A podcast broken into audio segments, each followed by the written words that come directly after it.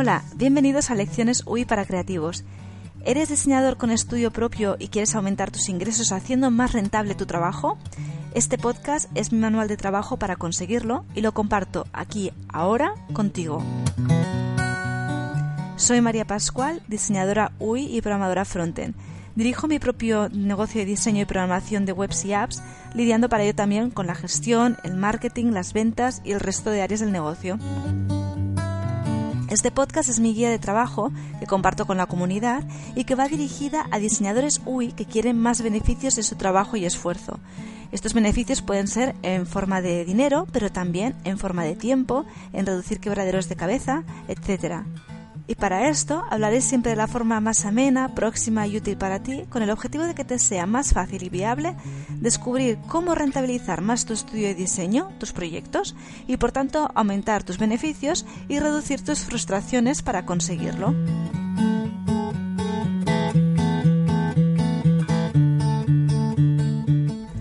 Hola, bienvenidos y bienvenidas al episodio número 28 de Lecciones User Interface para Creativos titulado Cómo crear abundancia para liberar tu creatividad. Hoy estoy grabando en el último día del año y es curioso porque hoy en las redes sociales me he encontrado con un post que reflexionaba sobre el miedo al nuevo año y a los posibles cambios y la reflexión de la persona que había publicado el post acababa diciendo Virgencita, Virgencita, que me quede como estoy. Y cuando lo he, leído he pensado ahí está, lo he encontrado. Porque luego he mirado mis objetivos del año pasado y la verdad, a ver, me alegro porque he logrado algunos, pero la verdad es que la lista de los incumplidos es mucho más larga. Y mira que me he esforzado, pero aún así no los he logrado. Y te preguntarás, ¿y qué has encontrado? ¿Qué es lo que tiene en común ese post con tus objetivos del año pasado? Pues bien, que tanto la autora de ese post como yo nos hemos saltado la ley del mínimo esfuerzo de Deepak Chopra. No se trata de sentarse a la bartola y esperar a que todo salga por sí solo, no me entiendas mal. Esta ley está basada en la naturaleza y uno de sus pilares es la aceptación. En realidad, esta ley es solo una de las siete leyes espirituales de Chopra para conseguir el éxito subjetivo, es decir, el que tú tienes estando en conexión interna contigo. Es el que te lleva a la verdadera abundancia y a la felicidad. Este principio puede ayudarte en gran manera a conseguir cumplir tus objetivos para este nuevo año. ¿Cómo? Escucha el podcast que te traigo hoy y lo descubrirás. ¿Empezamos?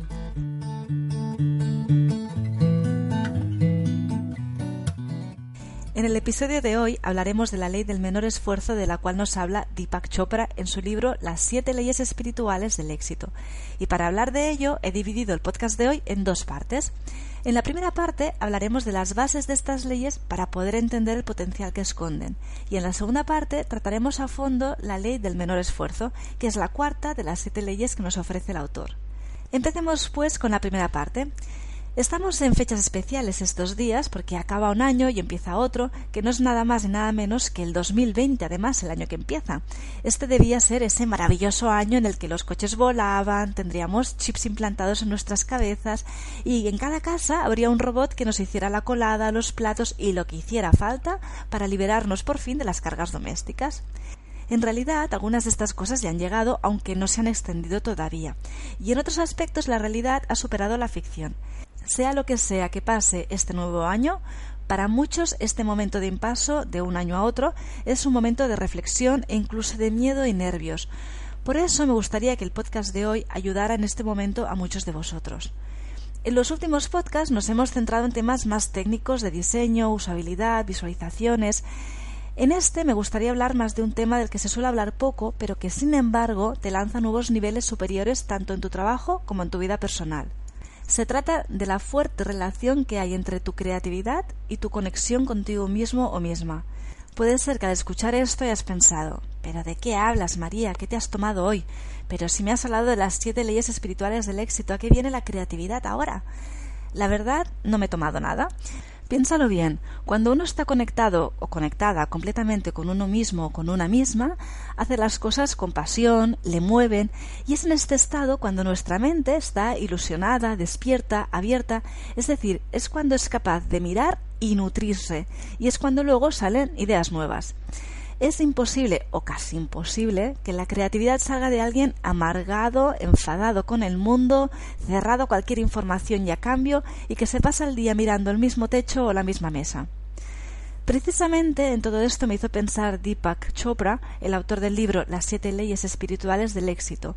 Y por favor que no te asuste el título, como me pasó a mí primero con otros títulos que ya he comentado en este podcast, porque, bueno, yo es que en serio, yo no sé quién le sugiere el título a todos estos escritores, pero siempre acaban con las mismas estructuras y las mismas palabras, acaban siendo un número seguido de una palabra clave que puede ser leyes, principios, claves, etcétera, y luego las otras palabras claves típicas como por ejemplo éxito.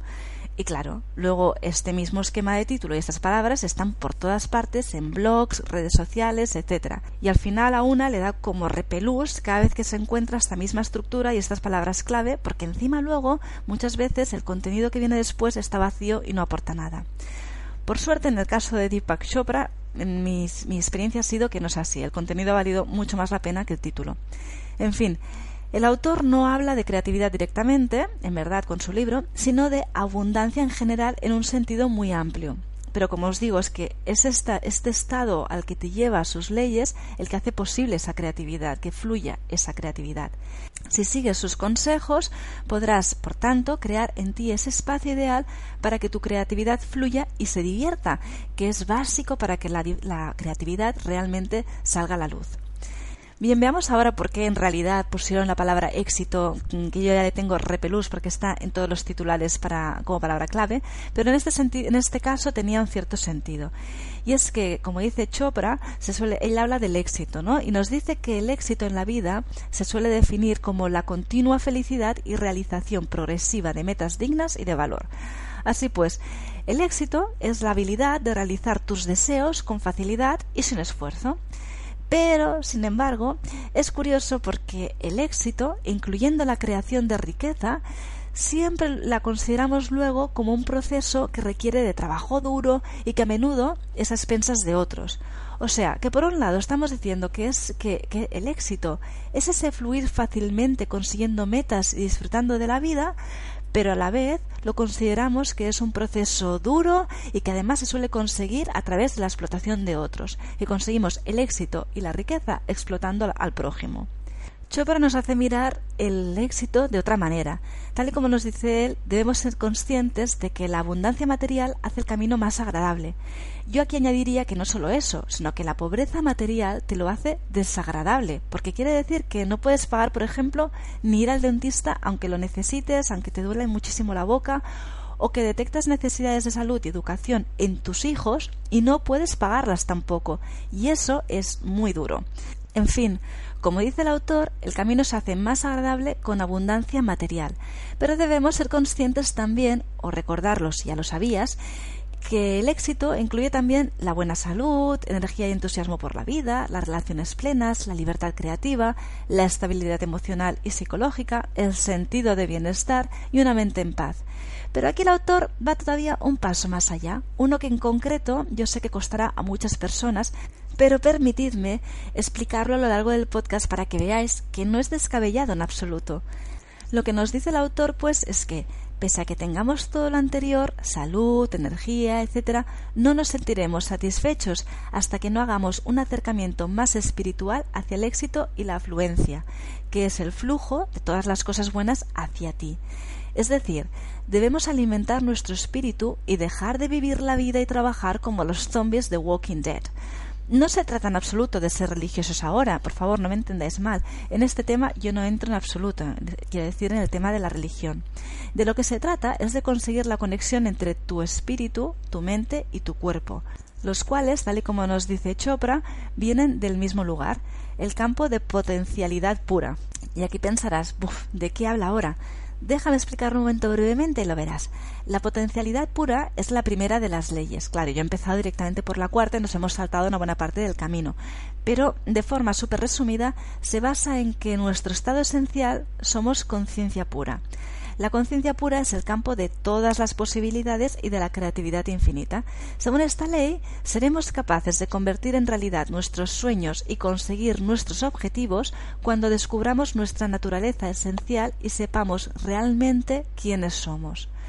Conseguir cumplir esta primera ley es esencial para dejar de sentir el miedo que se deriva de querer influir en el exterior, buscar la aprobación del otro, controlarlo todo para que ocurra según nuestros deseos. Como ves, también es súper útil para nuestro trabajo. Si quieres saber más sobre esta ley y cómo conseguir aplicarla en tu vida y trabajo diario, puedes conseguir una copia del libro en el capítulo de esta semana, el número 28, en maria-pascual.es barra podcast. Como verás, es un libro súper barato, súper finito, pero que aporta mucho, como puedes intuir ya. Si lo adquieres a través de mi web, el libro vale lo mismo para ti, pero estarás apoyando a este podcast sin pagar nada extra. De esta manera me estarás ayudando a mantener este proyecto vivo, así que si lo haces, muchas gracias. Ahora que ya ha quedado claro qué es la potencialidad pura de la cual provienen tu espíritu, tu mente y tu cuerpo, volvamos a la cuarta ley, la del menor esfuerzo.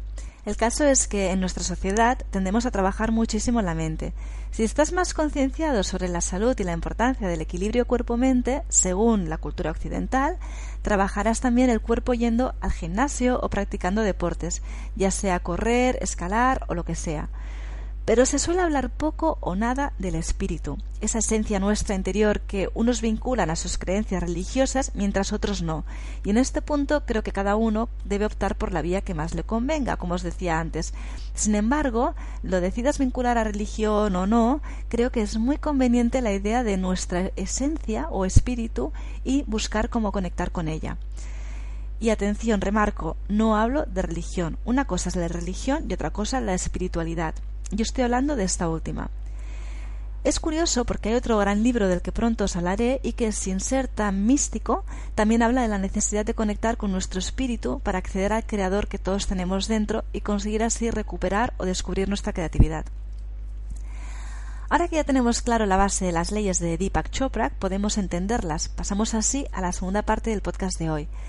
Hablar de las siete leyes con el detalle necesario nos llevaría demasiado tiempo, y hacer una repasada de todas ellas así por encima no transmitiría por qué son tan valiosas. Así que no te serviría tampoco para nada, y solo te habría hecho perder el tiempo. Es por eso que he elegido una que encuentro especialmente interesante para aplicarla en nuestro negocio o trabajo, la ley del menor esfuerzo.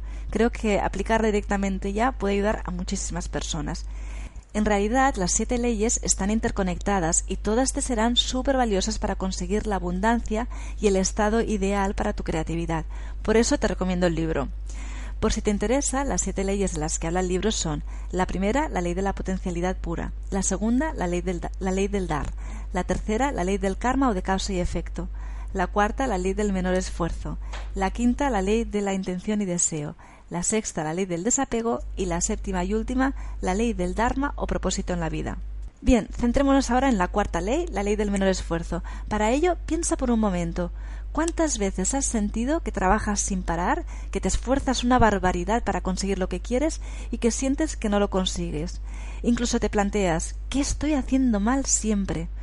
Pues hay veces que, como te habrás imaginado, pues uno ha elegido mm, incorrectamente o ha cometido errores que en verdad muchos otros ya han cometido en el camino de trabajar como diseñador.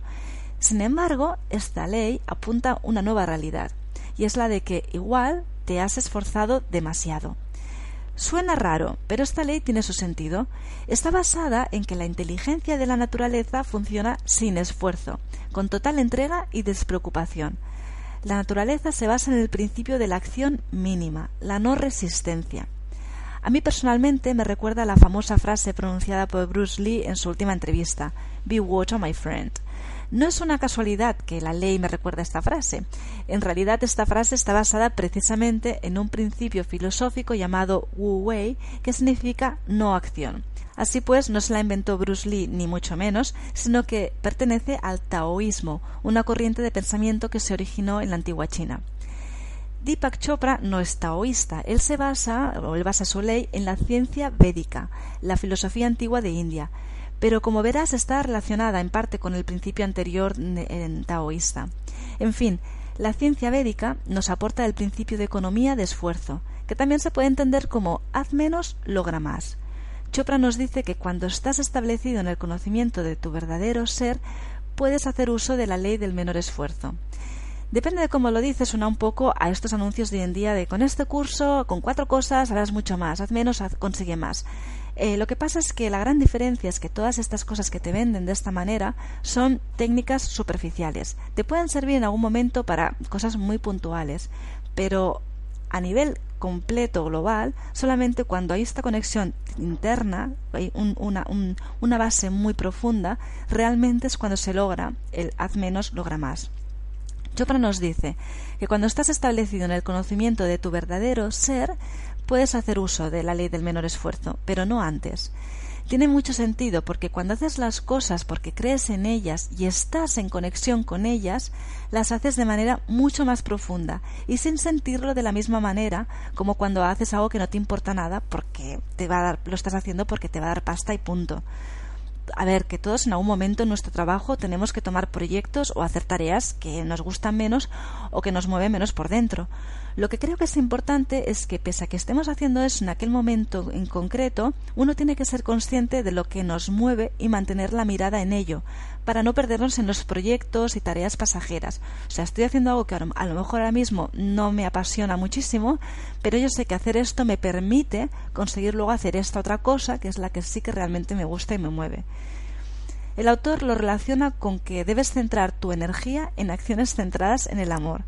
Pero no te asustes, hay muchos tipos de amor. No se trata de ser ahora de repente un super hippie repartiendo paz y amor y, y, trabajando gratis porque sí, porque eso no es amor, eso es maltrato a ti mismo. A no ser que trabajes gratis porque crees plenamente en ello y alguien te paga las facturas y te mantiene en el nivel de vida que tú quieres tener. Como decía, hay muchos tipos de amor.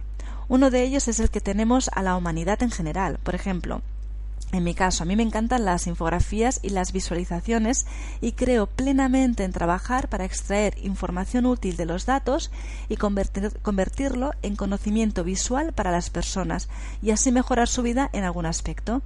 Mis ganas de colaborar para mejorar la, situación actual en la que estamos no son solo una cosa mía. Desde este punto de vista es el que yo veo que el amor, la conexión con los demás y el planeta es con lo que tienen que estar vinculadas mis acciones directa o indirectamente. Si lo haces así, no desperdicias energía, sino que se acumula y se multiplica. El excedente de energía que acumulas puede ser lo puedes canalizar para crear cualquier cosa que tú quieras, incluyendo riqueza ilimitada. Ojo aquí porque hacer esto no es nada sencillo, especialmente superar la atención al propio ego.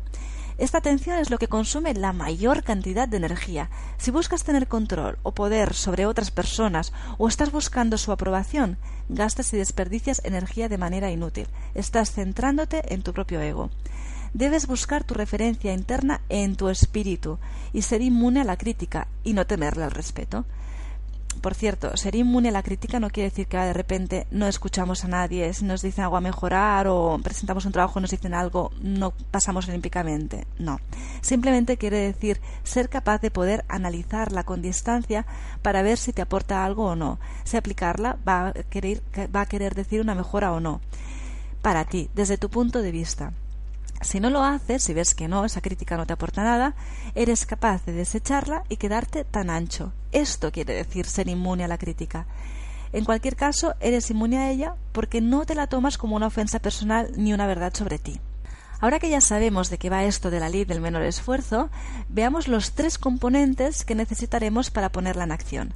El primero es la aceptación, es decir, aceptas las cosas como son, no como quieres que sean. Y aquí es muy importante entender bien esto. Lo que quiere decir es que tú puedes desear que las cosas sean diferentes en el futuro, pero debes aceptarlas como son ahora mismo. Para poder aceptar, uno tiene que ser consciente de que cuando te sientes frustrado o enojado por una persona o situación, no estás reaccionando realmente a la persona o situación, sino a tus sentimientos hacia esa persona o situación. Y tus sentimientos son solo cosa tuya. Cuando reconoces y entiendes esto plenamente, estás listo para tomar responsabilidad de cómo te sientes y poder cambiar.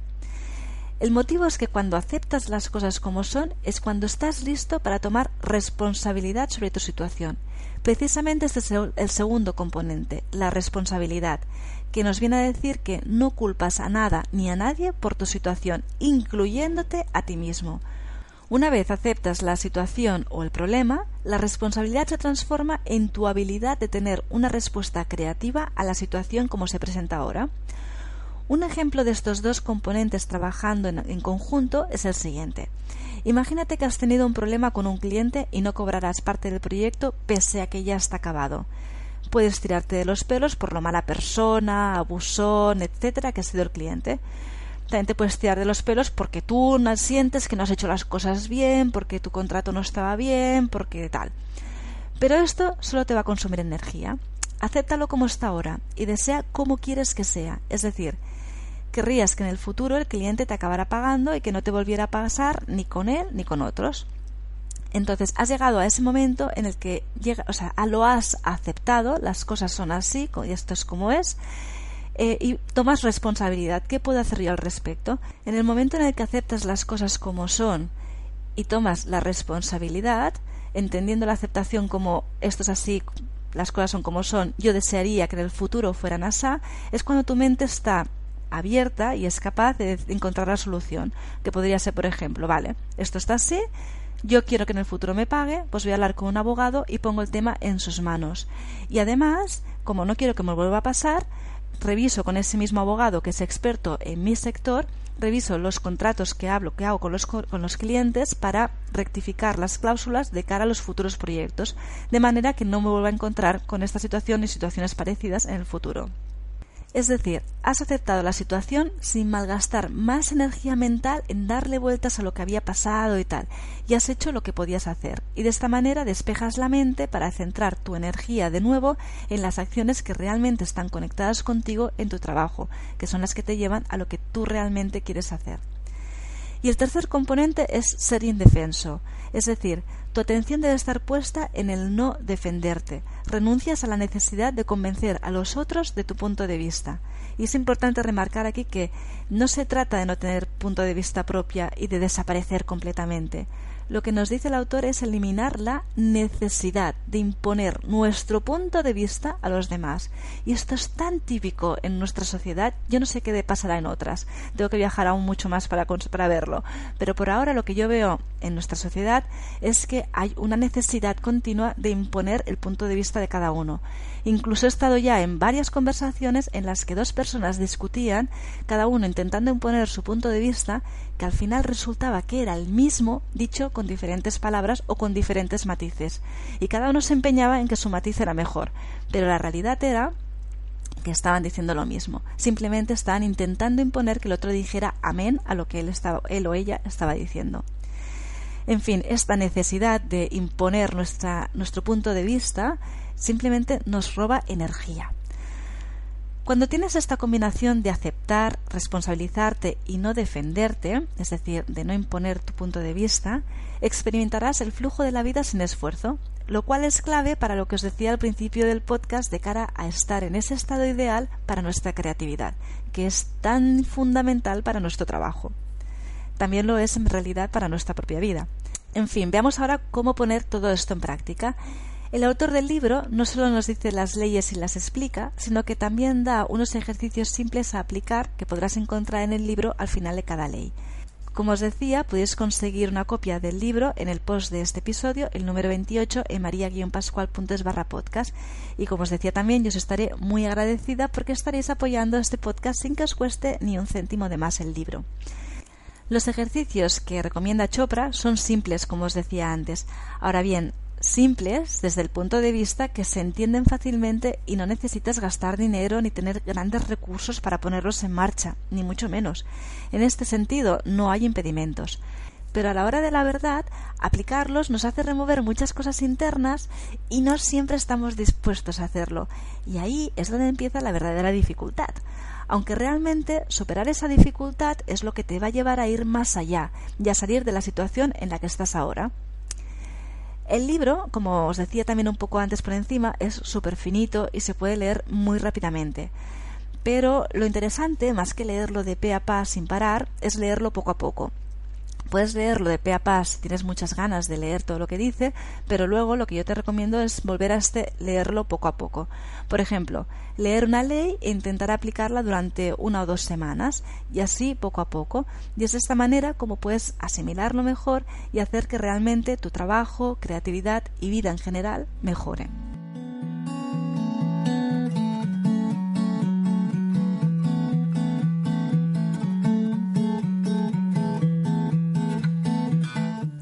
Hoy hemos hablado de las siete leyes espirituales del éxito y nos hemos centrado en concreto en la, cuarta ley, la ley del menor esfuerzo. Las siete leyes espirituales del éxito es un libro de Deepak Chopra que nos abre las puertas a una filosofía de vida en la que nuestra creatividad puede fluir gracias a conseguir la potencialidad pura, es decir, nuestra conexión con nosotros mismos.